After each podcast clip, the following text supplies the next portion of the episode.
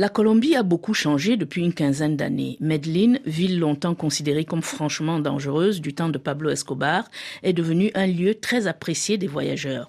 Il est désormais aisé de se rendre dans le pays et d'y découvrir plages, forêts tropicales, la cordillère des Andes, Bogota ou encore les merveilles de Carthagène des Indes.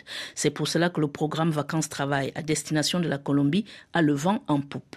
Julie Meunier est la cofondatrice du site pvtiste.net. Explication.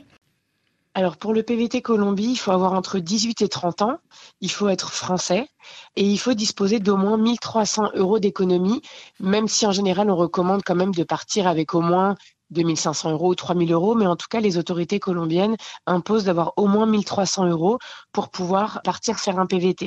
Et mmh. puis, on se souvient que dans le cadre du PVT, il n'y a pas vraiment de conditions en termes de niveau de langue, de diplôme ou de carrière, mm. ce qui fait que quelqu'un qui veut partir pour apprendre l'espagnol ou pour s'améliorer, il peut tout à fait le faire. Donc c'est des conditions assez simples. Et puis euh, voilà, on a l'autorisation d'aller euh, pendant un an euh, en Colombie pour voyager et travailler ou faire du volontariat, ce que font beaucoup de PVTistes en Colombie. Qu'est-ce qui peut motiver aujourd'hui un jeune Français à partir en PVT en Colombie? J'ai tendance à penser que ce qui attire le plus, c'est vraiment la culture, les paysages et euh, la population. Parce qu'on entend beaucoup que les Colombiens sont très chaleureux, qu'on rencontre des gens facilement, qu'on crée des relations très fortes. C'est vraiment une expérience humaine à part entière. Autant en Colombie, on va pas gagner une fortune en travaillant, autant on va pouvoir rencontrer des gens, faire des très beaux voyages, et puis je l'évoquais juste avant, éventuellement faire du volontariat, c'est-à-dire travailler environ 25 heures par semaine pour une structure qui va pas nous rémunérer, mais qui va nous loger et nous nourrir. Ce qui nous permet d'expérimenter des emplois dans le tourisme, des emplois peut-être euh, dans l'agriculture ou avec les animaux. Et les retours qu'on a euh, des gens qui ont fait un PVT en Colombie sont vraiment excellents. Quel est le nombre de places disponibles par an pour le PVT Colombie? Alors chaque année, le quota qui est attribué aux Français est de 400 places et ce quota n'a jamais été atteint pour le moment. Donc ceux qui ont envie de se lancer euh, parmi vos auditeurs euh, dans le PVT Colombie, il n'y a vraiment aucune pression. C'est pas du tout comme le Canada, par exemple, qui fonctionne au tirage au sort. Alors pour la Colombie, euh, il y a 400 places disponibles, mais environ la moitié seulement qui sont attribuées chaque année. Oui, c'est environ ça. C'est parce qu'en fait, en Amérique latine, il y a quand même pas mal de concurrence maintenant. Il y a le Chili, l'Uruguay, le Mexique, etc. Ce qui fait que tous les gens qui sont intéressés par des destinations hispanophones, ils vont un petit peu se répartir entre les différentes destinations.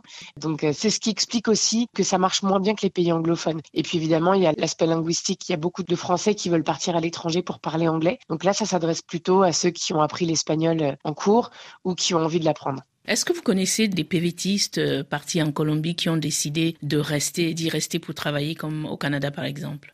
Alors, j'en ai pas connu moi, mais j'imagine que chaque année, il y a une petite proportion qui essaye de rester avec un autre type de visa de travail, ou alors peut-être parce qu'ils ont rencontré quelqu'un en Colombie et qu'ils ont envie de rester sur place. Donc, je dirais que c'est moins fréquent qu'au Canada. C'est peut-être pas tout à fait la même politique aussi euh, d'immigration que le Canada. Mais voilà, ça devrait être envisageable si un jour quelqu'un trouve un emploi auprès d'un employeur qui veut faire des démarches pour le faire rester. Comment on procède concrètement pour demander un visa vacances-travail pour la Colombie? Alors la Colombie a pas mal facilité les démarches de demande de PVT euh, il y a quelques mois, c'est-à-dire que maintenant tout se passe sur internet, donc c'est assez simple comme démarche et l'avantage c'est que auparavant, il fallait forcément être en France pour faire une demande de PVT Colombie. Aujourd'hui, c'est pas le cas. Si on est dans un autre pays, mais avec un statut légal, c'est-à-dire je suis étudiante au Canada ou PVTiste en Australie, j'ai un statut de résidente temporaire dans le pays en question, donc j'ai tout à fait le droit de demander le PVT Colombie en ligne depuis ce pays-là. Donc ça, c'est une belle avancée, je trouve, pour ceux qui ont envie de faire plusieurs PVT euh, l'un après l'autre. Mais en tout cas, voilà, tout se passe en ligne. Il n'y a pas de difficultés particulières. Et puis, je rappelle que sur pvtis.net, on a un tutoriel pour euh, chaque destination PVT avec des captures d'écran pour qu'on comprenne bien comment faire sa démarche.